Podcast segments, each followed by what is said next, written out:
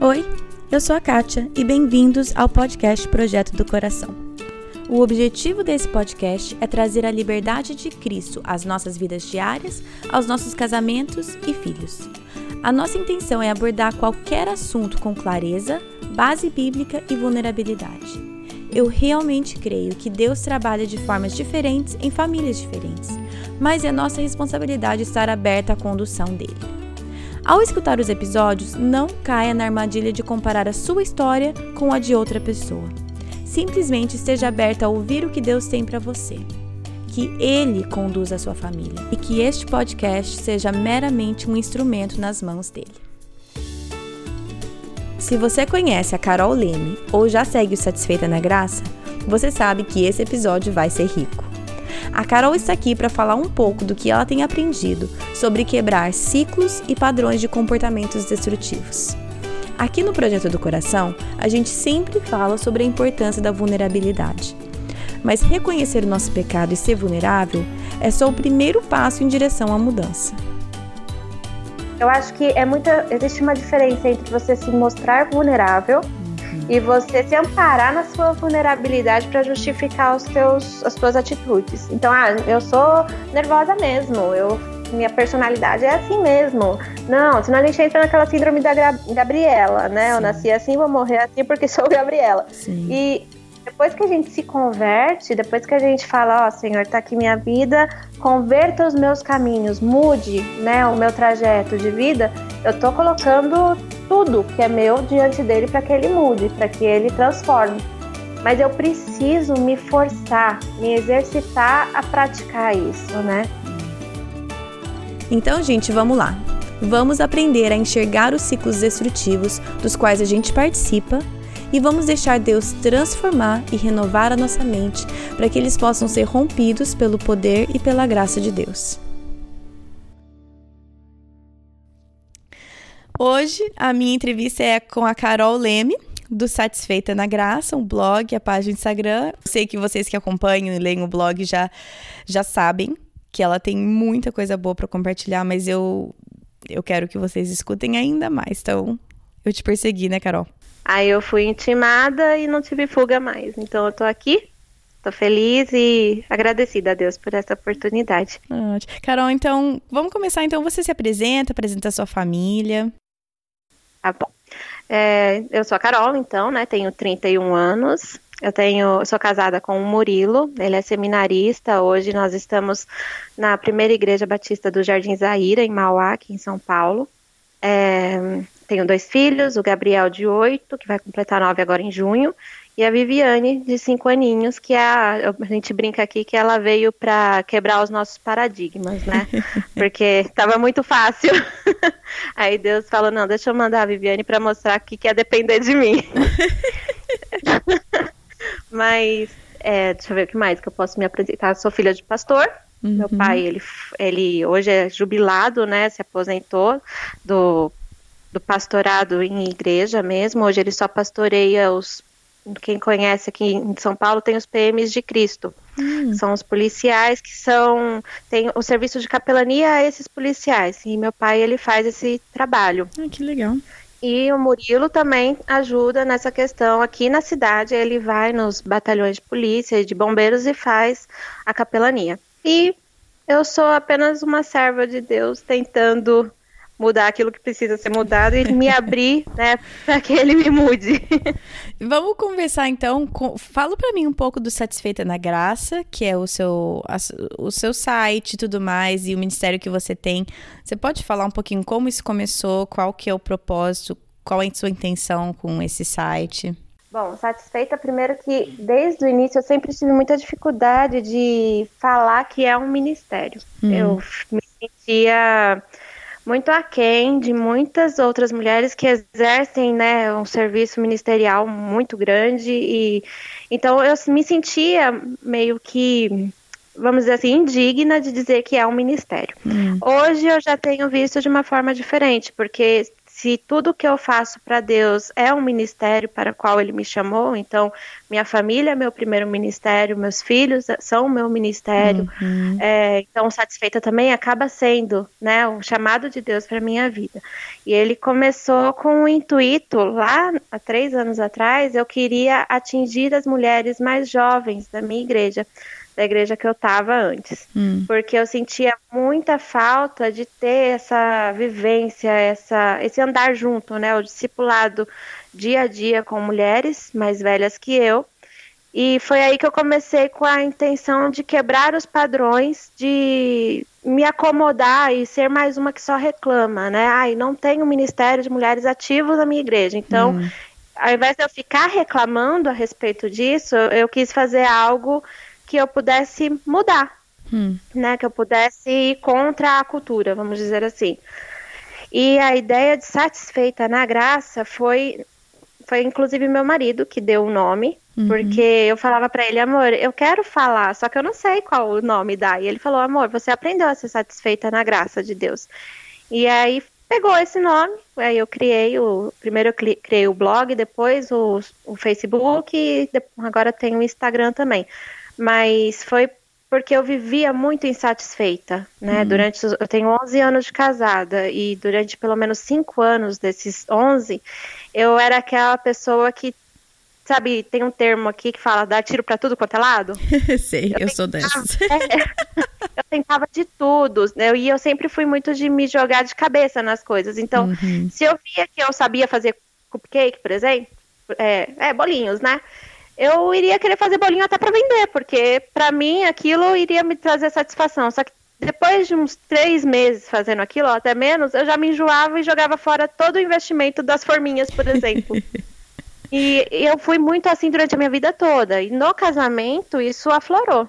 Hum. E depois de um tempo, eu comecei a buscar e a perceber que o, o que gerava minha insatisfação era inclusive mágoas, questões do meu passado, o fato de eu não entender o perdão de Deus como suficiente, que eu não precisava fazer nada para merecer esse perdão.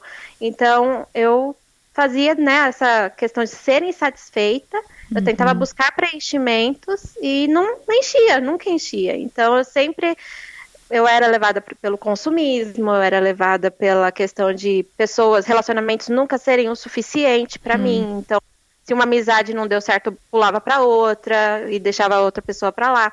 E aí foi isso, eu descobri que a graça é o suficiente.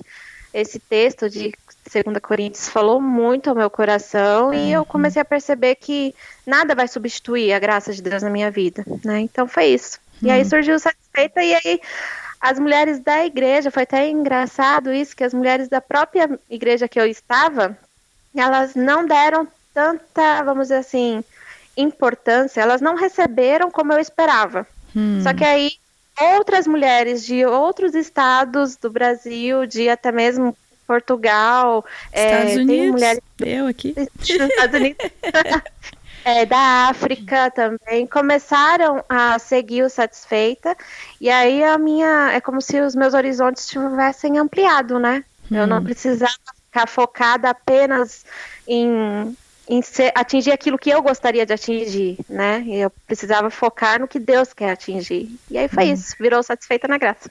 Muito legal. E, e Carol, como uma pessoa que, bom, na verdade você me achou e depois porque, você me achou eu te achei, mas estou muito grata que você me achou.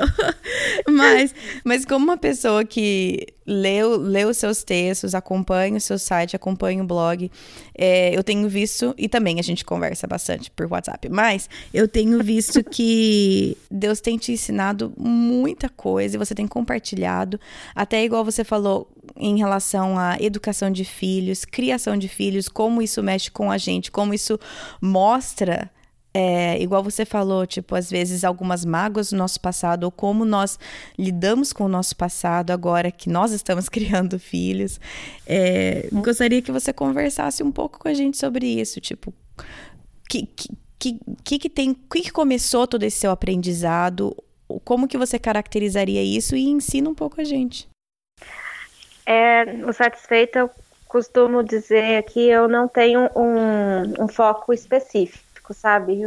Satisfeita sou eu. Hum. Não tem como falar que, ah, vamos falar só sobre maternidade, porque amanhã eu posso estar falando sobre oração, uhum. que é o que eu estou buscando para minha vida e eu acho que eu não posso ficar retendo. Eu não posso ser uma pessoa que pega os ensinamentos e fica apenas para mim. Eu preciso transbordar. Então, uhum. por isso que o Satisfeita nunca tem. É, vai, muitos blogs, muitos sites têm a questão, né? É só a maternidade, outros é só a feminilidade bíblica. E o satisfeita não. É o que a graça de Deus me inunda, eu vou lá e transbordo. É isso que eu desejo, né? Uhum. E a parte de maternidade, é, até o ano passado, satisfeita, eu falava mais sobre a questão de feminilidade bíblica, falava sobre algumas coisas de emoções.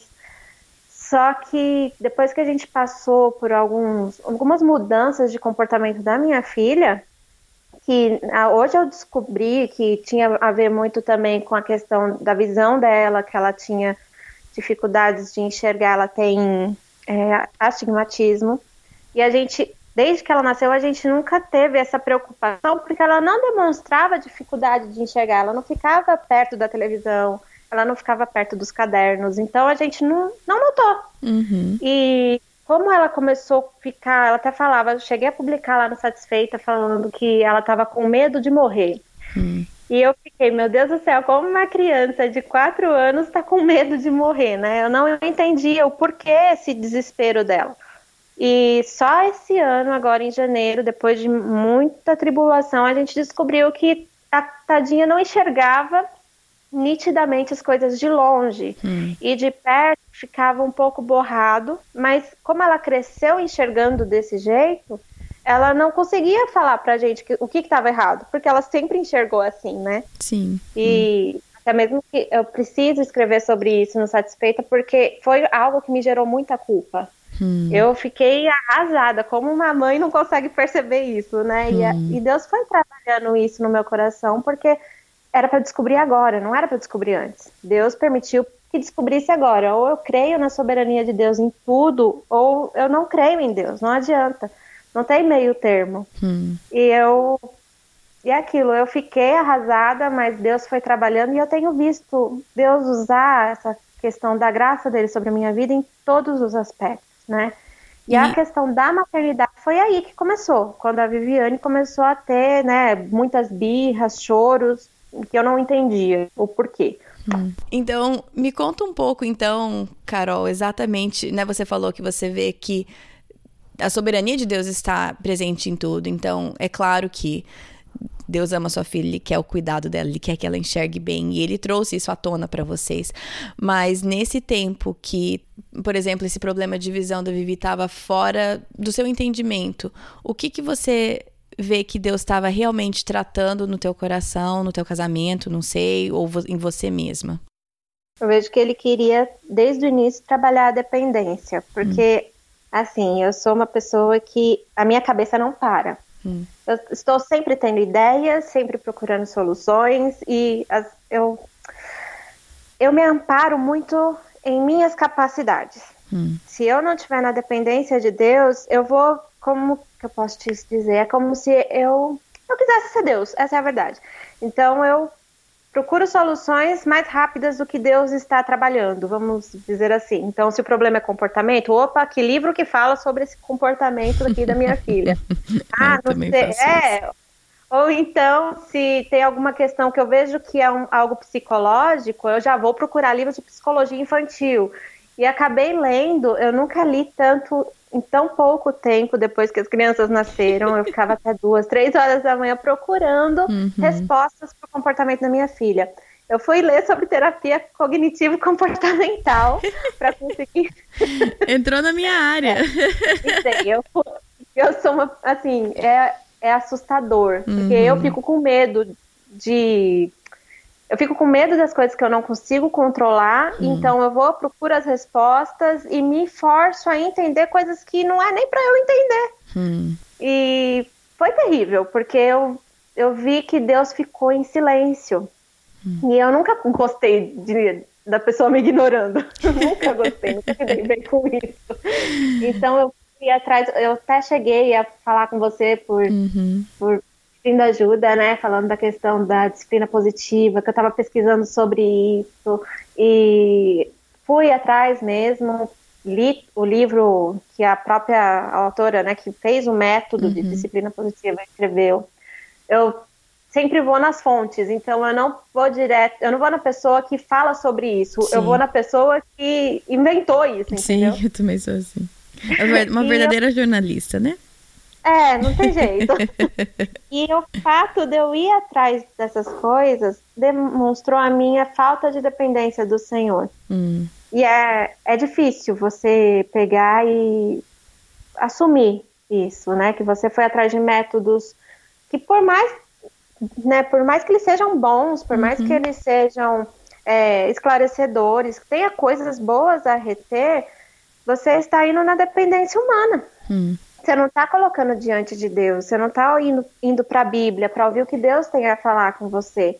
Hum. E como eu queria uma resposta rápida, eu fui atrás dessa questão de disciplina positiva, fui atrás de livros a respeito de desenvolvimento infantil, do cérebro da criança, uhum. de como que desenvolve as emoções.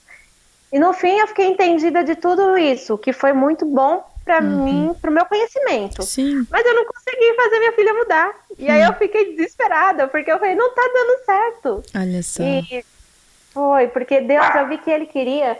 Desculpa o cachorro aqui. Eu vi que Deus queria me mostrar que eu precisava depender dele. E por isso que ele não permitiu que técnicas, né, seja de é, psicologia, sejam técnicas de, de treinamento de filhos, não iam funcionar. Ele não permitiu porque ele queria que eu dependesse dele. Hum, e, e foi incrível que só mudou tudo quando eu orei pela Viviane. Eu peguei, eu e meu marido, a gente sentou com ela depois de um dia de uma crise dela muito grande e a gente se derramou diante de Deus. A gente se perdeu no tempo, orando por ela e com ela ali. E o choro cessou e a gente conseguiu ver que não adiantava, precisava ser Deus, hum. né, na nossa, na nossa caminhada como pais. É, e eu acho interessante porque tudo que você falou, por exemplo, buscar conhecimento na fonte, buscar aprender com outras pessoas que passaram a vida estudando aquilo. Tudo isso é muito bom. E, igual você falou, isso é, é, muito bom. Você tem todo esse conhecimento agora e eu acho extremamente válido ir atrás de livros e de conhecimento e tudo mais. Só que é o, o lance é a motivação, né? Quando a nossa motivação Sim. é eu mesma vou resolver isso, porque obviamente Deus está me ignorando, né? Essa coisa de obviamente Exato. Deus não está indo atrás, então eu vou atrás. É quando a eu motivação vou, é essa, né?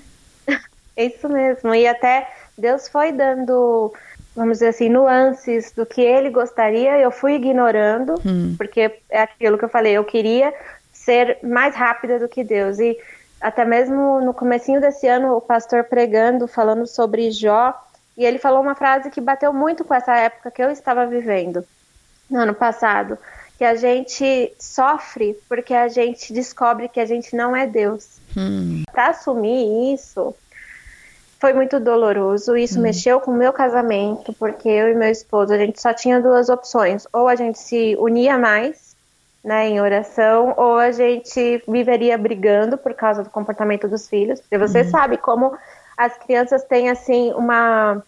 Eles conseguem colocar um pai contra o outro. Nossa. Se a gente não tiver, né, sabedoria, a gente acaba indo indo pelo jogo deles de manipulação. É, eu busquei de uma certa forma até mesmo ajuda quando eu vi que a questão ia por pela parte de precisar de uma terapia, levei a Viviane numa psicóloga e a psicóloga era totalmente contra o cristianismo, o evangelho. Eu achei uhum. que ela era primeiro, né, porque ela se mostrou tão receptiva e depois ela falou que a culpa da Viviane estar como estava era da igreja, porque ela não queria mais ir para a igreja. Uhum. E eu fiquei, meu Deus, como pode isso? Nós temos um chamado, meu marido vai ser pastor, e como que minha filha não gosta da igreja? Uhum. E eu via que Deus estava falando: para, para de correr, né, ficar correndo em círculos, para uhum. com isso e eu sou muito boa em correr em círculos. Eu sou ótima nisso. Porque eu começo a procurar respostas e começo a correr, correr, correr. Quando eu vejo, eu tô parada no mesmo lugar e não tô saindo, né? Não tô evoluindo. Hum. Mas foi, foi muito. Hoje eu vejo que foi um período que a gente cresceu muito. E Deus trabalhou nas minhas emoções. Porque quando a Vivi começava a ter as suas crises, né, que hoje era realmente de rebeldia, rebelião, associada àquilo que ela não conseguia explicar o que estava acontecendo com ela, Uhum. as minhas emoções afloravam de tal forma que eu fui procurar também sobre, meu, o que está acontecendo comigo, de onde está surgindo Hum. essa Carolina. Porque eu não conhecia esse meu lado. Tem coisas que vêm com a maternidade só, né? Que a gente só Nossa. consegue descobrir em nós com a maternidade. É. E eu fiquei assustada demais quando minha filha olhou pra mim e falou assim: Mamãe, você parece o Hulk vermelho. eu Olha entrei só. em pânico. Porque eu falei: Obrigado, eu uma... filha. Obrigado. É, obrigada, viu, filha, por mostrar que a mamãe é um monstro. Hum. E foi muito assustador pra mim me, me encarar. Hum. Aí foi aí que então houve a mudança. Deus usou disso tudo para mexer com a minha estrutura emocional, para me mostrar o que eu precisava deixar ele mexer dentro de mim, mexeu com o meu casamento, mexeu com o meu relacionamento com a Viviane Hum. e principalmente mexeu com a minha dependência do Senhor em todos os aspectos da minha vida. Hum. É, eu, é, eu já falei sobre isso em vários episódios, mas eu também eu percebo isso em mim que eu nunca na minha vida teria falado que eu era uma pessoa que tinha muita pouca paciência e muita rapidez em, em mirar. Nunca Sim. eu diria que isso faria parte da minha personalidade, porque né, eu achava que não. Mas aí os filhos vêm pra mostrar que Sozinha. nossa, eu sou muito boazinha, entendeu? Eu sou um poço de paciência. Ou eu era, né? Até meus filhos começarem a mostrar que não é, né? Não é bem assim. Mas eu sei que. Eu sei porque até, porque eu já te falei, eu leio as suas coisas e a gente conversa. Mas tem dois livros que você tem falado bastante e que eu vou. Gente, se vocês não conhecem a Carol, entra no site dela, lê todas as coisas dela, vê no Instagram os stories que tem salvos. Mas eu gostaria que você falasse um pouco aqui pra gente sobre esse- esses dois livros que você tem conversado, tem falado mais, aquele da Lisa Turkers, do. Como é que fala em português? Emoções sob controle? Isso? É, Ou sob con- emoções sob controle. Isso. E aí o outro do Pais Curados. Pais Curados, que é do Rick Johnson. Isso. E dela, eu nem sei falar o nome dela direito. Eu também não. falou. Eu, eu, eu falo assim, meio embolado. Eu sei que é Lisa, aí eu falo Turkers, que eu acho que é algo parecido. Ah, eu nem tento, ainda bem que você falou. Enfim, essa Mas daí. esse- Exato. Ela, esse livro, ele veio. Eu tinha ele já em formato de e-book Uhum. e nunca tinha pego ele para ler. Só que quando começou toda essa questão das minhas emoções aflorando, de eu chegar a levantar a mão para dar um tapa na minha filha sem, sem, vamos dizer assim, sem raciocinar no que estava acontecendo, porque muitas vezes era uma reação, Sim. né? Era, era uma respo- não era uma resposta à situação, era uma reação mesmo. Não era uma E disciplina reações- pensada e com calma, era uma Era. reação. Aham. E muitas vezes, até mesmo pela minha história, pela minha infância, pela forma que eu cresci, como eu disse, eu sou filha de pastor. No entanto, assim, como filha de pastor, você também sabe que a gente acaba sendo muito cobrada. Ah, sim. Cobrada para ser vitrine, cobrada para ser não perfeita, mas o máximo que pode perto disso, né? Uhum. E a minha infância foi muitas cobranças, muitas cobranças mesmo. Hoje eu entendo que meus pais, e isso até mesmo eu olho com misericórdia, porque eu vejo que meus pais também estavam aprendendo. Eles não haviam sido treinados treinados para serem pais, assim como eu Claro. também não fui.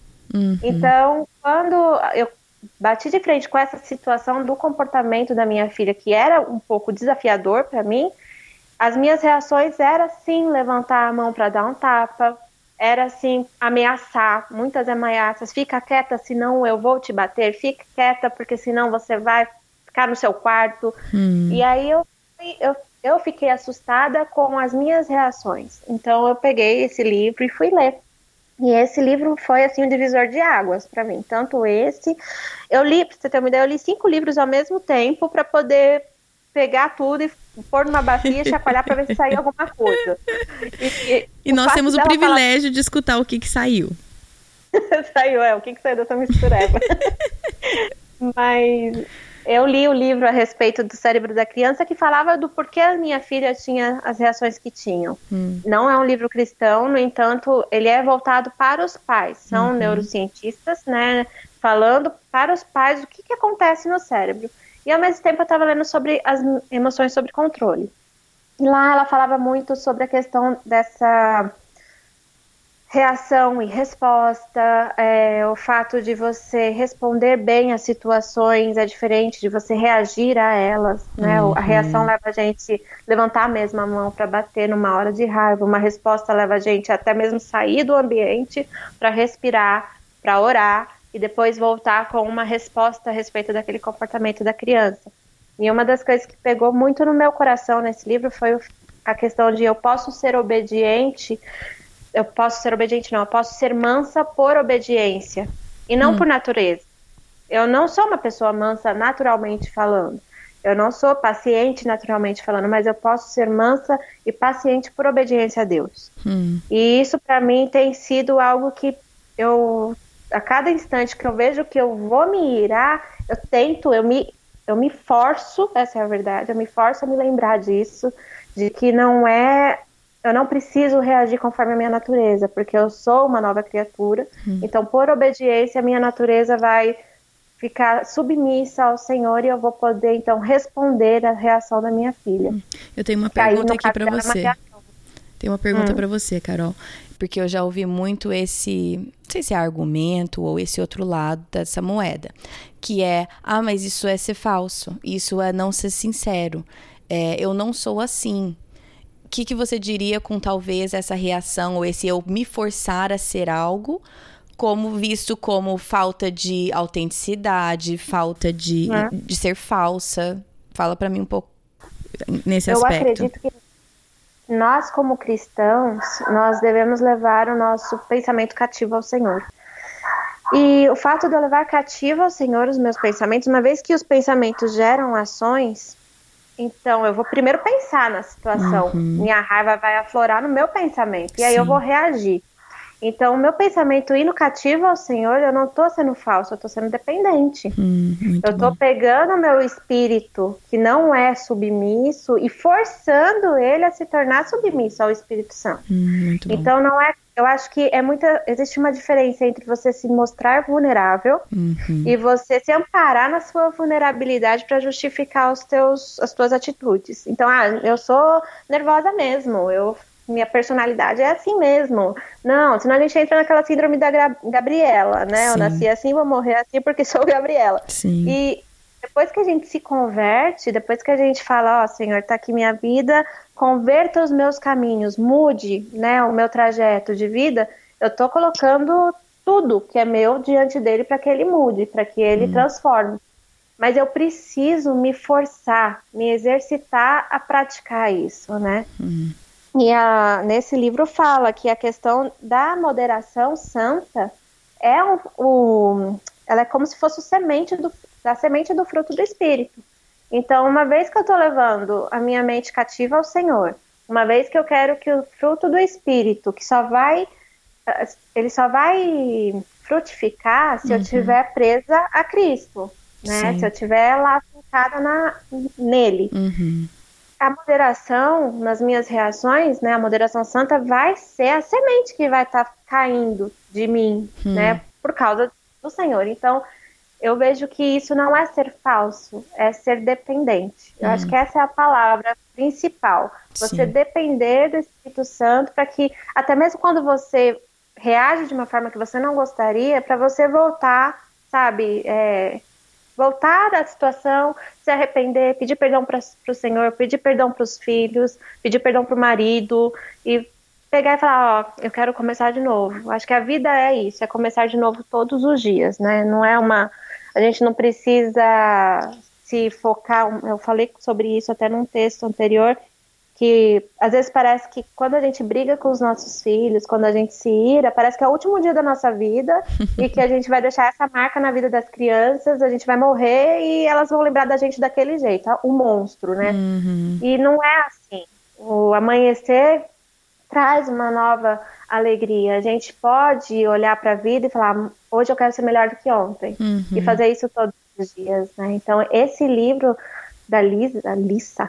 Essa daí mesmo. é, essa aí, é, ele mexeu com as minhas estruturas por isso, porque a, o fato de eu confiar muito em mim mesma, nas minhas capacidades, uhum. faz com que eu não saia do lugar. Uhum. Mas quando eu olho para Deus, eu olho para cima, né, quando eu dependo dele, eu consigo alcançar novos alvos. Sim. Não é fácil, porque até mesmo isso eu, eu vejo que, lendo a questão do Pais Curados, que a gente entra no segundo livro, ele fala a respeito da neuroplasticidade do cérebro. Uhum. Que a gente, quando a gente é criado de uma certa forma, temos atos nas nossas infâncias de violência, seja física ou verbal, uhum. se sente acuado. Quando a gente tem uma infância nesse sentido difícil, a gente acaba é, absorvendo aquilo no nosso subconsciente uhum. e depois a gente vai vivendo, a gente cresce, a gente faz a nossa. A gente estuda, a gente constrói nossa família e algumas coisas aí entram naquilo que a gente estava conversando, como a maternidade revela coisas em nós. Sim. Porque muitas reações são do nosso subconsciente, que o nosso, o nosso cérebro entende que é aquela forma rápida de responder à situação, de reagir. É. Então a gente vai ali, levanta a mão para dar um tapa, porque era isso que no nosso subconsciente estava gravado como uma reação certa a respeito de um comportamento que a gente teve, por exemplo, na infância. É, porque falando em termos um né? pouco mais leigos, tipo, o seu cérebro foi programado durante uma infância inteira, uhum, né? Os tá. caminhos que os neurônios traçaram no seu cérebro foram X, né? De acordo com a uhum. maneira que você foi educado e tudo mais. Mas aí que vem uma grande é, eu acho lindo esse lance da, da neuroplasticidade do cérebro, porque isso para mim é revelação do que está escrito na Bíblia, né? Que é re, renove a sua mente. É, é a Exatamente. prova que a ciência nos dá que isso é possível, que está escrito na Bíblia, porque Deus sabe que fisiologicamente Sim. nós podemos reprogramar, é não é? Exato. Nós Essa não, é mas Deus pode fazer isso. Sim, e ele vai usar a capacidade que ele nos deu de lembrar, de pensar, de ser intencional nas nossas atitudes, né? Uhum. O fato de essa reprogramação vai exigir de mim um exercício. É Sim. É como se fosse ir para academia. Eu sou péssima em exercício, eu amo ficar sentada em casa, eu não vou em academia. Eu também. E eu sou muito boa em ser. Como, qual é a palavra quando você é sedentária? Sedentária. Eu sou excelente sedentária. Ó, esse aqui não tem nada a ver com nada, mas eu vou falar. Eu sou, eu sou adepta à seguinte teoria, tá? Eu acho que o nosso coração tem um certo número de batidas, igual um, de, batidos, tipo, nosso, tipo igual um carro, Sim. que ele vai rodar um certo uhum. número de quilômetros e aí ele vai morrer. Entendeu? Então eu acho que meu coração já veio, tipo, ah, ele vai bater tantas vezes e aí vai morrer. Pra que, que eu vou acelerar essas batidas? Eu acho desnecessário isso, entendeu? Exato. Eu acho eu completo. Eu faço mal quando eu faço exercício, porque acelera demais. Não é? Aí eu acabei de perder dias da minha vida, eu acelerei, entendeu? Não pode. É, é, enfim, fechando parênteses, mas eu acho desnecessário esse lance de exercício. Continuando. Você entende. e o fato da gente fazer né, academia, quando a gente vai para uma academia fazer exercício, no primeiro dia parece que os nossos braços e pernas vão cair uhum. de tanta dor. E eu vejo que é esse mesmo processo no nosso cérebro. No uhum. primeiro dia que eu tento reagir de uma maneira diferente, abaixar na altura da minha filha, falar: filha, não é isso que a gente combinou. Filha, a Bíblia diz que não é assim que a gente tem que reagir. Para eu reagir dessa maneira, eu preciso me exercitar. Uhum. Né? E uhum. vai doer. Sim. Vai doer, porque eu vou abrir mão do meu ego, eu vou por dentro talvez estar explodindo, mas por fora olhar e falar: não, Deus, cuida dos meus lábios, cuida dos meus lábios para que eu fale aquilo que o Senhor quer que eu fale. Uhum. É, é, sair do ambiente que eu tô e respirar lá no banheiro e ficar lá no banheiro 10, 15 minutos com a criança gritando na porta do lado de fora, porque eles seguem, né? É incrível, Nossa, eles segue. conseguem gritar só, tipo, na sala. Eles precisam ir atrás da gente gritando pra mostrar, ó, oh, eu tô gritando, tá? eu continuo infeliz, eu continuo infeliz. É, tá bom, eu não tô contente, mãe. Caso você não saiba. É verdade, é assim mesmo. Ah, e, assim, isso é um exercício muito, muito doloroso. Hum. E aí entra a questão de que eu vejo que alguns livros que a gente recorre, recorre se a gente não vai para esses livros como com o coração, como eu posso dizer, eu não posso ir para esses livros com o coração achando que eles vão ser Deus na minha vida. Não. Tanto que eu vou ler lá sobre disciplina positiva, poxa, isso aqui eu posso reter que isso é bom, isso me ajuda a ter mais domínio próprio. Sim. É uma técnica bacana para eu conseguir respirar fundo e conseguir colocar a Bíblia em prática. Sim. Porque a Bíblia tem que ser meu alvo. O que, que eu, a Bíblia diz a respeito desse comportamento do meu filho? Uhum. Como que eu vou passar isso para o meu filho? Então, eu pego técnicas boas, uhum. coloca em prática para aplicar aquilo que é o nosso princípio familiar, de que a Bíblia é a nossa única regra de fé e prática. Então, Sim. É, isso me ajudou eu, eu, tenho recebido várias, tipo, perguntas, tipo, ah, e disciplina positiva, e criação com apego, o que, que você acha? Vai contra a Bíblia, não vai? É, e eu falei que eu não ia fazer um episódio sobre isso, porque eu não vou mesmo. Mas já que você puxou esse gancho, eu acho que eu vou só falar aqui o que eu tenho respondido para as mulheres, que é, eu acho que tem muita coisa válida em vários desses, igual você falou, muita coisa válida. Porém, tudo tem que ser filtrado através da Bíblia. Então, por Exato. exemplo, vários dos princípios da disciplina positiva é, eu não, as, algumas pessoas dizem, ah, mas Jesus usava disciplina positiva. Eu vou dizer o contrário, que a disciplina positiva não. retirou várias coisas da maneira que Jesus Exatamente. ensinava. E, e eu concordo. Exa não é? E eu concordo. Eu acho que a disciplina positiva intencionalmente ou não, puxou muita coisa, muito, muitos dos seus ensinamentos da maneira que Deus mesmo conduzia com seus discípulos. Agora, Exatamente tem vários outros aspectos em relação a isso. Então, é, é, válido. Eu acho a disciplina positiva extremamente válida, alguns aspectos dela, porque realmente tem vários conceitos demonstrados até na Bíblia. Mas, e, a criação com apego, muita coisa boa, mas o, é, é o que você está falando. Lê, mas através desse filtro da Bíblia, né? A Bíblia é a única autoridade final tem. Até mesmo esse Pais Curados do Rick Johnson, ele fala, ele puxa ganchos da disciplina positiva. Hum. Ele não fala a respeito da disciplina física, porque a ideia do livro, ele está puxando a, a, questão dos pais que eles que têm uma história de violência física e verbal, uhum. então ele reage de uma forma violenta, tanto física como verbal, com os seus filhos, uhum. por causa da sua, do seu, da questão dos neurônios mesmo, né? uhum. né? Da criação dele que gerou essa, esse padrão uhum, esse e caminho, aí né? ele joga a questão do, da disciplina positiva como uma forma de você conseguir lidar com os teus sentimentos antes de disciplinar os teus filhos. Exatamente. E isso que eu acho que é bacana, a gente conseguir filtrar, que nem você falou, sobre a ótica da Bíblia, o que a Bíblia diz a respeito disso, a questão, uma das coisas que a gente entrou muito em, em vamos dizer assim, eu e meu esposo, quando eu estava lá com a cabeça procurando resposta, ele uhum. falou: não, a gente não pode abrir mão do padrão da Bíblia. A Bíblia diz que a gente que não tá tudo bem a gente odiar o nosso irmão, uhum. porque a Viviane ela chegou a um ponto e isso não é nem expondo ela, porque ela eu quero que amanhã lá no futuro ela ouça uhum. esse áudio né, e ela saiba que a mãe dela estava preocupada, que a mãe dela teve um padrão e que ela pode fazer esse padrão também de uma forma diferente, claro, Sim. vai ser a história dela, mas ela pode olhar e falar, não, minha mãe, ela entendeu quais foram os erros dela hum, e mudou. Sim. Né? Então, quando a Vivi começou com essa coisa, eu odeio você, eu uhum. odeio meu irmão. E aí eu ficava, porque a disciplina positiva fala, tá tudo bem você se sentir assim. Hum.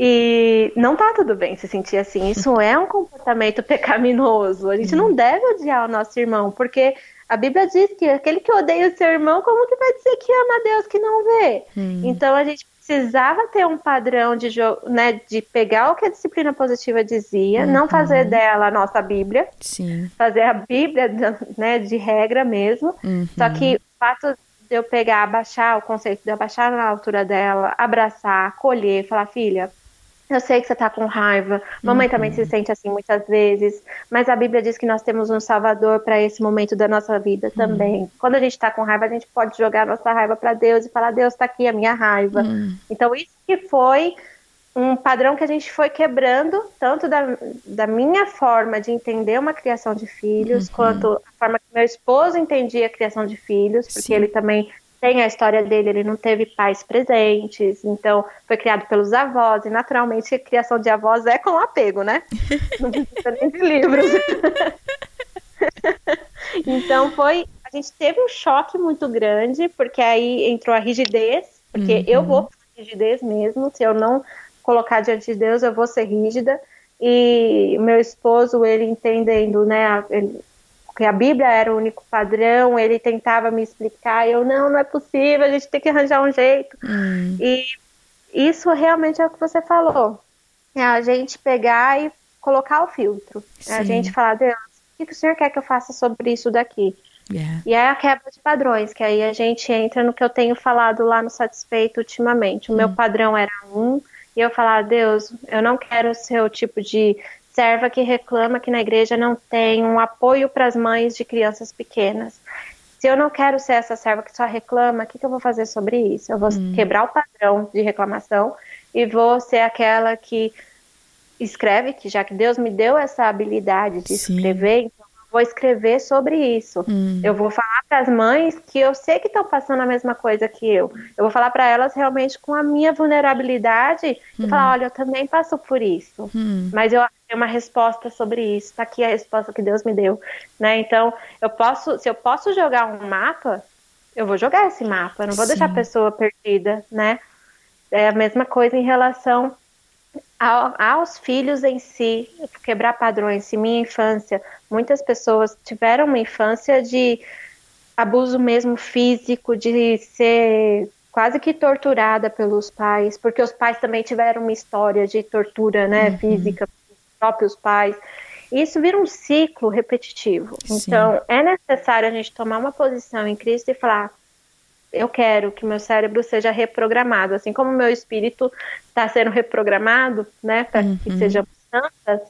Eu quero que meu cérebro também seja. Então, a minha reação está aqui, Senhor. Essa é a reação que eu teria naturalmente. Sim. Me ajuda a ter uma reação diferente. É, e esse quebrar o ciclo é tão é tão poderoso isso, porque o que, o que você está falando, né, de reprogramar, de quebrar esse ciclo, porque o mais normal é a gente reproduzir o que recebemos, sem Sim. mais nem menos, certo? Simplesmente pegar e reproduzir, porque é, são os caminhos que os nossos neurônios já traçaram, né? São os.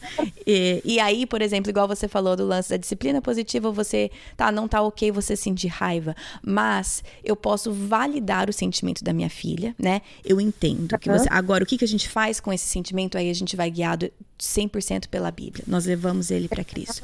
E aí é exatamente essa mesma coisa.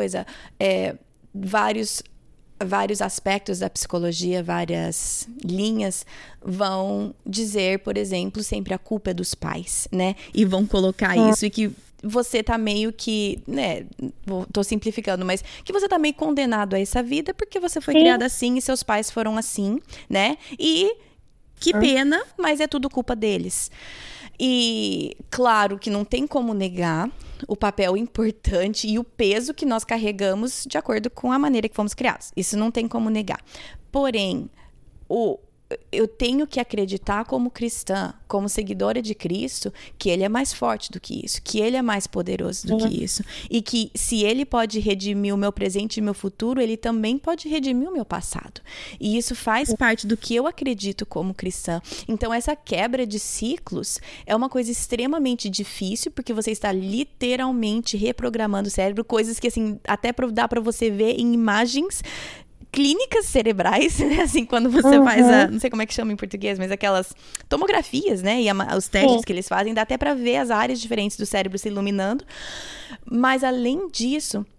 Você está quebrando pa padrões e criando um outro padrão para os seus filhos. E esse Exato. que é um, você tá, vai dar um presente para os seus filhos. Por exemplo, é, eu tive o presente mesmo de ser dado uma criação que eu não preciso quebrar eu adapto, uhum. né? Porque eu olho e tem algumas coisas, como eu creio que meus filhos também vão ter, que eu olho e falo assim, ah, eu gostaria de fazer isso diferente, isso aqui eu gostaria de adaptar. Mas eu recebi uma coisa que eu tenho o privilégio só de fazer pequenas mudanças, não de completamente reformular. E uhum. pessoas que realmente têm que quebrar o ciclo, o trabalho é muito mais é, árduo e dolorido, mas o presente que Sim. você está dando para os seus filhos é que eles não vão ter esse trabalho árduo. Você já vai estar tá dando um padrão e um, uma experiência familiar diferente e que eles podem Sim. então pegar e reproduzir com as mudanças apropriadas para a vida deles, né? Sim, até a gente não pode esquecer que assim, nem toda família, toda, é um tanto disfuncional Exatamente. e um tanto funcional. Exatamente. Então, tem padrões que vieram da minha infância que eu trouxe para minha casa e não foram ruins. Não. Por exemplo, quando a gente estava morando numa outra num apartamento que a gente não tinha não tinha um sofá tão grande. E hum. aí, eu na minha infância, final de semana, de sexta para sábado, de sábado para domingo, a gente pegava um colchão e colocava na sala para assistir televisão todo mundo junto. Hum, eu, meu pai, minha mãe e minha irmã. Era o nosso, vamos dizer assim, a nossa tradição familiar. Uhum. Então, quando eu me casei, eu trouxe essa tradição para dentro da minha casa. E os meus filhos, tanto que a Vivi e o Gabriel, quando dava sexta-feira, eles ficavam é, falando colchão na sala, colchão na sala, porque era um padrão que Sim. eles pegaram como algo saudável. Então, a gente precisa se lembrar disso, que não é porque a gente teve momentos tristes na nossa infância que a gente então fica condenado a só buscar esses momentos tristes nas nossas memórias. Sim. A gente precisa olhar e falar, não, peraí, houve coisas boas que meus pais me ensinaram. Exatamente. E até mesmo nas situações ruins que a gente passou, isso nos transformou em quem somos hoje. Uhum. E o que, que isso trouxe para mim de é, fortalecimento? Uhum. O que, que isso me transformou como mulher? Ah, eu era uma criança que era exigida demais. Hoje eu sou uma mulher que eu, eu não tenho medo, eu vou atrás dos meus sonhos, uhum. eu vou uhum. atrás daquilo que Deus quer para mim, eu não fico é, me escondendo. Uhum. Então, assim, existe essa questão da gente pegar as coisas boas. Quando a gente faz terapia, né, a gente senta lá no divã, é assustador, porque a psicóloga pega começa a puxar umas coisas de dentro de você e puxa, puxa, puxa. Na primeira consulta parece que você vai ter um treco, porque ela puxa tanta coisa que você nem lembrava que estava dentro de você, Faz que você bagunça. passa a ter raiva. Uhum. Você fica com raiva do que você né, vivenciou lá na infância e você nem se lembrava mais que doía tanto em você. E eu vejo que esse é o papel realmente que muitas vezes Deus quer fazer com a gente, a gente não permite. Hum. Ele quer que as coisas venham para nossa à tona, né? Venham para cima, para que ele trate, cure e a gente possa viver uma novidade de vida. Sim. Mas e... a gente fica retendo. Isso né? é a gente não difícil. deixa. Esse é o mais uhum. difícil, porque realmente analisar e ver, e por exemplo, para você fazer essa busca, tipo, olha, isso é muito legal e eu quero passar isso, você também tem que lembrar os, os negativos, certo? Então, para a gente fazer essa uhum. análise e poder passar para frente e criar um novo padrão, é, é necessária essa análise. Agora, se para, e aí que também vem a minha crítica com alguns, alguns aspectos da psicologia, se a razão simplesmente é trazer a sujeira à tona e deixar ali a gente só ficar bravo com a sujeira e só ficar com raiva uhum. da sujeira, aí eu Sim. creio que a, a intenção é, foi perdida, né? O, o, a, o potencial de cura foi perdido. Mas quando a gente deixa tudo isso subir e aí a gente leva para Cristo e fala assim, olha, olha toda a minha bagunça, olha uhum, toda. Eu tô em caos. Não é? Ajuda é... no meu caos. Exatamente. E aí que eu, sim, eu acho que um bom profissional cristão muitas vezes é, é é, é necessário. Mas uhum. um bom profissional cristão também vai saber que o trabalho é de Deus e quem faz esse trabalho é Cristo. E claro que nós precisamos de Cristo acima de tudo, também precisamos das pessoas, né? Precisamos de outras pessoas também.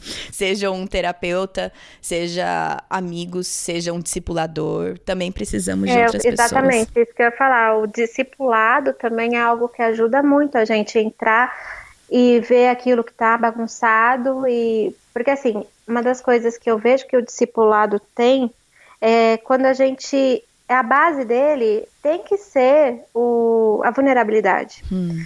Eu pegar como discipuladora falar assim, olha, eu tenho lutas nessa área, eu trazer a pessoa e falar assim, eu quando estou com raiva ajo assim, hum. mas eu tenho aprendido a lidar dessa forma com o meu pecado, eu levo a Deus. E esse é, essa é a base de um relacionamento de discipulado, a pessoa olhar e falar, nossa, ela lida assim com os problemas dela, então eu também quero lidar dessa forma. Hum. E o, a psicologia pode ajudar demais. Tem situações que eu vejo que precisa realmente de um apoio profissional, a gente não pode ignorar isso. Mas Deus também nos dá relacionamentos dentro da igreja, né? Até mesmo algumas vezes à distância, para que a gente possa ter esse padrão essa mentoria, né? Então, uhum. um padrão que eu não tive em casa. Deus vai me dar um padrão, se eu estiver aberta a isso, se eu estiver atenta, eu vou pro poder procurar pessoas que vão ser padrões saudáveis para mim, Sim. né? Padrões de comportamento, de criação de filhos. Eu tenho várias pessoas que são mentores na minha vida e eles nem sabem que eu existo, porque uhum. muitas delas são pessoas que eu observo de e longe. a pessoa não sabe que está sendo observada, não né? É. Outras são autoras que eu leio e que eu falo, nossa, legal, essa daqui dá para eu seguir os passos, porque ela tá mostrando para mim que ela também erra, mas que ela também Sim. está procurando acertar. Então, essa questão do discipulado, e aí entra os nossos filhos serem os nossos discípulos. Hum. O fato da Viviane e do Gabriel olhar para mim como alguém que a tendência é procurar respostas por si só, mas que eu, quando eu vejo que eu estou indo por esse caminho, eu volto e pego de novo a trilha para o caminho correto, né? Uhum. Que é isso, que é a cruz. Eu, eles veem isso em mim e vão poder dizer minha mãe, ela quebrava esses padrões de comportamento na vida dela, ela se esforçava para mudar aquilo que ela faria naturalmente, né? Uhum. Então eu, eu consigo ver que Deus quer agir nas nossas vidas e Ele dá para gente muitas ferramentas. Às vezes o problema é que a gente não quer enxergar. Sim. Né? Então a gente precisa, de, o fato de Deus dar a você o, o PDC e hum. você conseguir trazer palavras, que nem você falou para mim, Carol, tem muita gente que não lê, mas ouve. E hum. aí Deus está usando você para poder atingir pessoas que talvez nunca seriam atingidas por mim sozinha. Né? Mas agora então, podem, porque vão poder te é. ouvir, tá vendo? Porque eu te enchi o saco. porque eu não fugi, porque o pastor não deixou. Não é. Mas é, Carol, eu acho isso, eu acho isso fantástico, igual você falando, né? Os nossos filhos são os nossos discípulos, né? Deve, temos também o dever de discipular os nossos filhos. É, o meu maior desejo é que, é um motivo de grande oração meu e do Tiago, é que quando os meus filhos crescerem um pouco, forem jovens, adolescentes, que Deus traga homens que também podem possam entrar na vida deles e servir como discipuladores para eles, e, e eu sei que, né, só nós só eu e o Thiago, como pais, não seremos o suficiente. Precisamos que é Deus verdade. traga outras pessoas na vida deles. Porém, o, o, o, maior exemplo que eles têm somos nós, em casa, como nós lidamos. E, e muitas vezes eu acho que erramos como mães e pais, achando que temos que mostrar um. É, uma imagem, perfeição. né, de perfeição, exatamente isso, um exemplo a ser seguido, no sentido de não errar. E eu acho que, na verdade, o maior exemplo a ser seguido é como lidar com os nossos erros. E os nossos filhos precisam uhum. ver isso, né, dia a dia, dentro da nossa casa. Exatamente. É o que eu creio também, sem, lógico, me amparar. Ah, eu errei, mamãe errou, perdão, né? Vamos lá lavar a louça. Não, hum. não é assim. É eu pegar e falar, filho, mamãe precisa que você ore pela mamãe. Uhum. Por quê? O que eu vou estar ensinando pro meu filho? Que quando a gente não consegue sozinho, a gente pode pedir oração para outras pessoas. Sim. Quando meu filho naturalmente vê que eu faço isso, eu peço para ele orar comigo, porque ele rasga o coração dele diante de Deus comigo. Uhum. Amanhã, quando ele estiver passando por um problema, ele vai vir falar: Mamãe, ora comigo. Uhum. Eu preciso que você ore por mim. Porque isso é um, um bom padrão, é uma boa atitude. Então a gente precisa entender que a gente não pode se amparar né, nos nossos na nossa personalidade, no nosso pecado, falando, ah, meu filho está aprendendo que não pode ser assim, né? Mas não é, não é apenas isso, né? A gente não pode parar aí. E é o que você falou realmente, pegar e mostrar, não precisa ser perfeito, mas como que a gente faz para lidar com isso? Sim, é o que o livro Pais Fracos, Deus Forte. Uhum, isso. Esse, esse livro, quando eu comecei a ler ele, eu, eu já parei de ler ele umas três vezes, porque toda vez que eu pego uma parte que eu não gosto, é. eu fecho o livro e falo, não gostei. Não gostei porque mostrou uma parte feia em mim e eu tô é- agindo ele tudo é, errado. Ele é pesado, ele é pesado. Ele eu é demorei muito... um bom tempo para ler ele inteiro.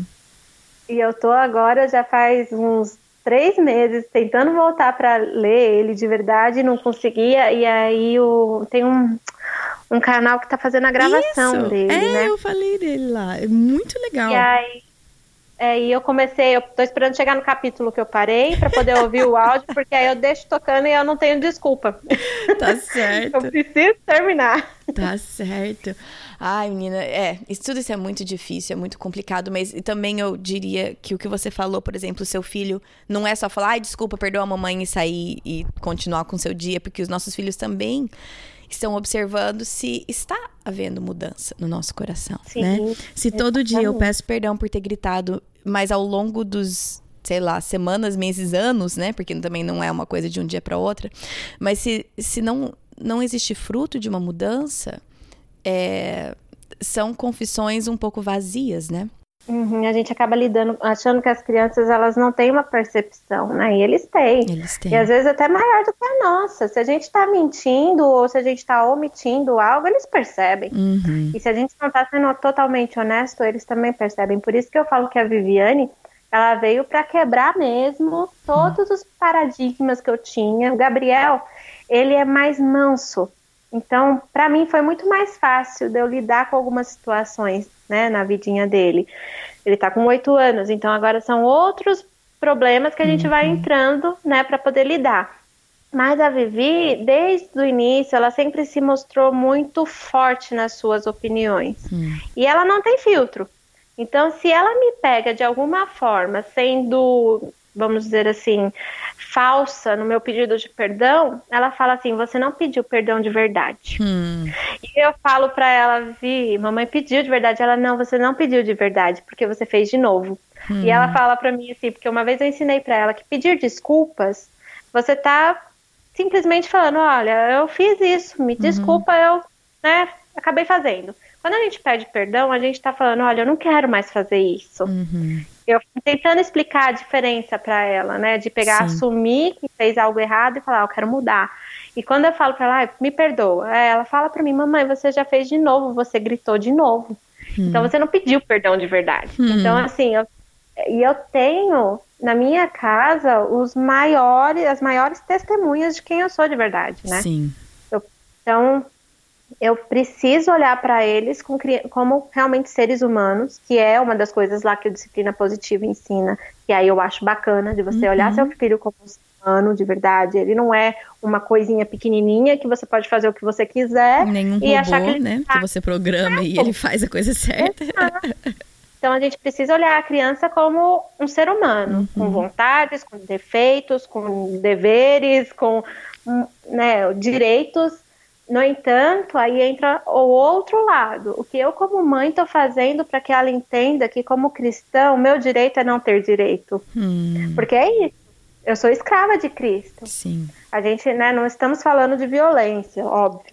Mas o fato é que, como cristã, quando eu falo eu sou serva de Cristo, eu estou pegando e falando, Senhor, eu sou sua escrava, faça de mim o que o Senhor quer que eu faça. Hum. Então, o meu direito não é reagir, eu levei um tapa, vou dar um tapa de volta no meu irmão. Não, como cristã, eu preciso entender que eu preciso dar outra face. Isso quer dizer que meu irmão vai me bater de novo? Não. o que, que eu faço a respeito disso? Uhum. Então, é precisa desse equilíbrio, né? De você olhar, não simplesmente deixar a criança, vai, teve uma briga entre os irmãos, você deixa a briga rolar e vai lá cuidar da comida. Você precisa ter a intencionalidade de, de ir até a situação e ensinar algo, né? Então, essa questão de discipular os filhos, eu acho que é o mais complicado dos discipulados que tem, porque Nossa. eles estão te vendo a- o tempo todo. É, é bem complexo. Carol, para alguém que tá escutando isso e tá pensando, tipo, tá, legal, lindo, concordo, e na prática, o que, que você poderia dizer, tipo, pra gente encerrar esse assunto? Algum encorajamento ou alguma coisa, tipo, não sei. O que, que você pode dizer para essa mãe ou esse pai que estão escutando e estão concordando com você em tudo que você está falando, mas não têm a mínima ideia como colocar isso em prática ou não se sentem fortes o suficiente ou capazes o suficiente para realmente fazer isso uma realidade na casa deles? Bom, o que eu posso dizer é que eu, na, na minha vida toda, eu sempre fui a pessoa que está do outro lado e falando, tá bom, ok, mas e agora o que, que eu faço? Hum. Eu quero respostas práticas. Eu sou uma pessoa que, se você me dá uma receita, eu vou seguir a receita. Uhum. Porque eu acho que vai dar certo, né? O produto final. Vai sair então, o bolo, né? vai sair o bolo. E vai sair bom porque a receita tá com as medidas corretas. E porque não, sei depende quem fez muito o bolo e ficou gostoso, né?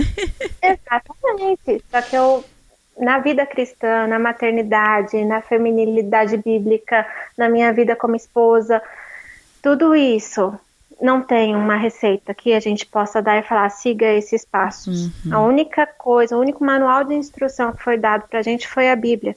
Só que às Sim. vezes a gente não quer ir até a Bíblia, a gente não quer ter o trabalho, né, de procurar as respostas. E o que me ajudou e tem me ajudado, porque eu ainda tô, estou nesse processo de transformação até a volta de Cristo ou até que Ele me recolha, é o fato de eu me debruçar na palavra.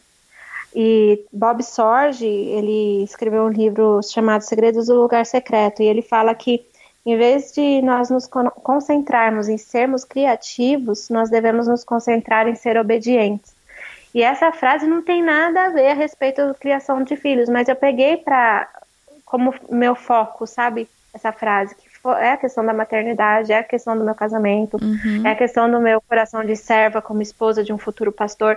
Eu preciso me concentrar em ser obediente, não em ser criativa. Uhum. Porque como eu vou buscar muitas respostas sempre, eu naturalmente vou procurar essa receita de bolo e eu não preciso ficar inventando bolo, eu preciso hum. só ser obediente a Deus. Hum. Porque às vezes meus filhos vão precisar desse bolo, eles vão precisar de uma cenoura. Hum. E só em Deus eu vou saber a resposta do que eu preciso oferecer aos meus filhos nesse momento da minha vida.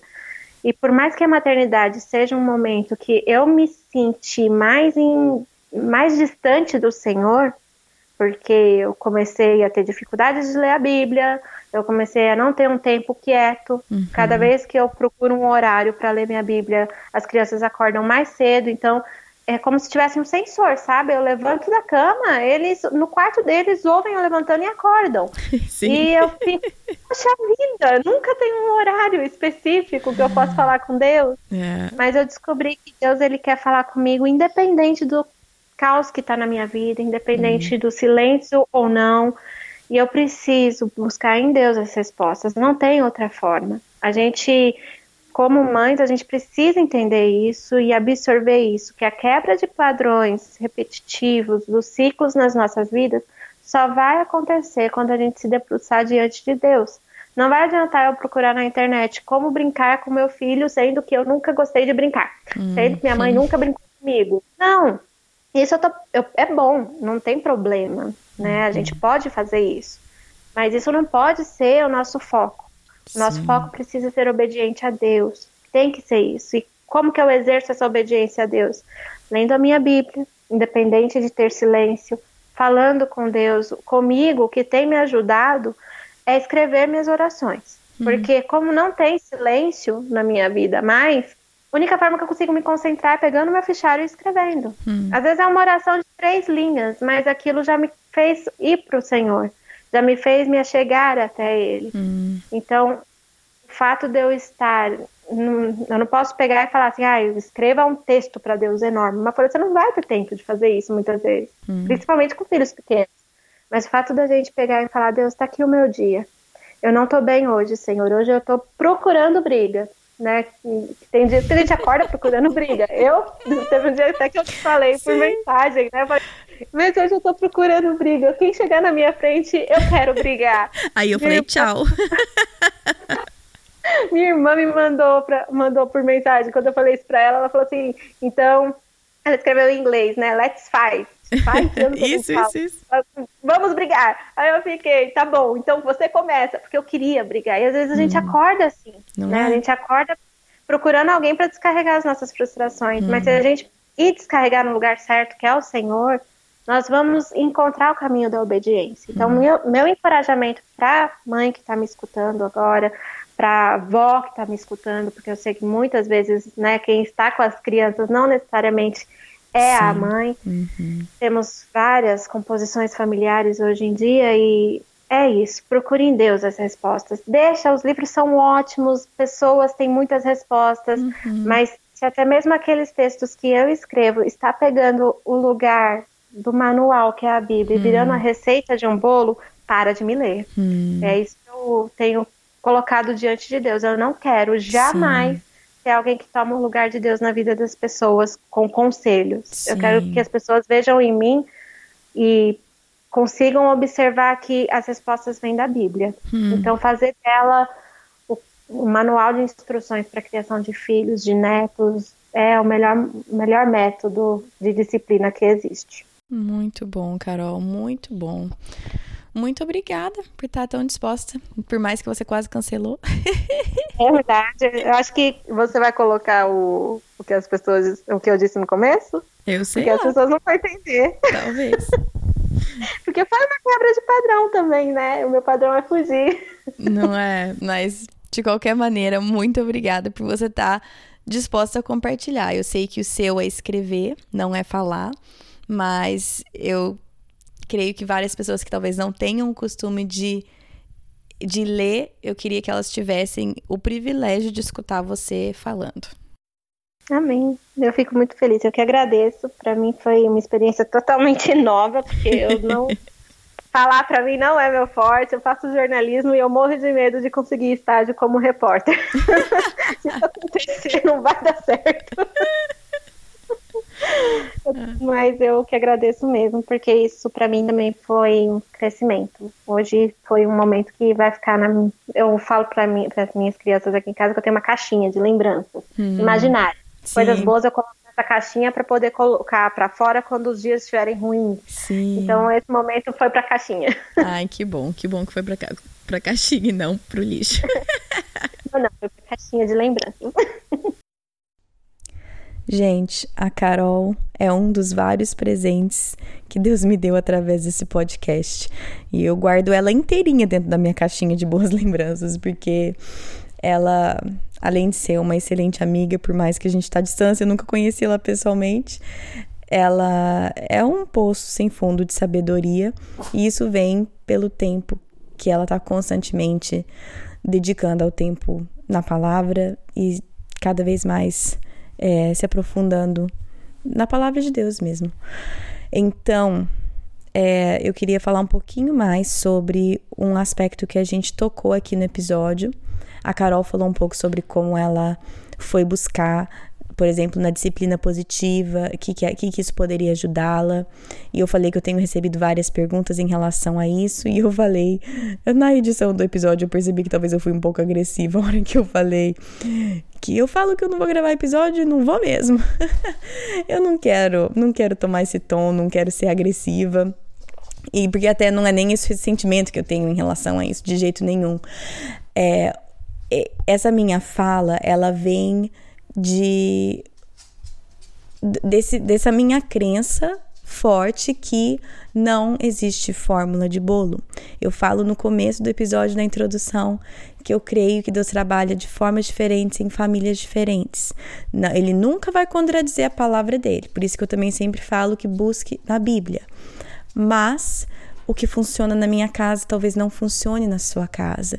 O que funciona para um filho meu já não funciona para o outro. Então, eu sempre fico com muito receio, pé atrás e realmente não não não faço.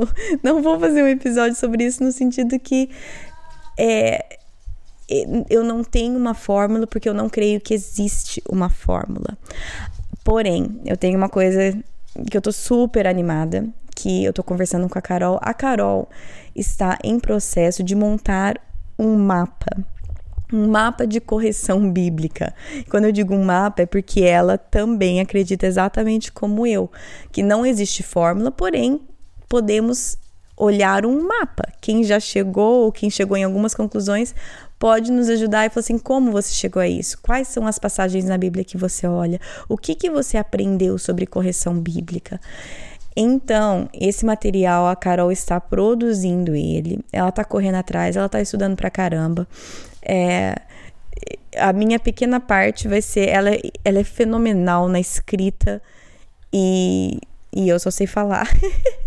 então, assim, é um projeto total da Carol. A gente vai ter um pouco de um pouco de, par, de parceria aí, no sentido de a gente trabalhar um pouco junto, mas, gente, isso eu tô muito animada com tudo, todo esse trabalho que a Carol tá tendo.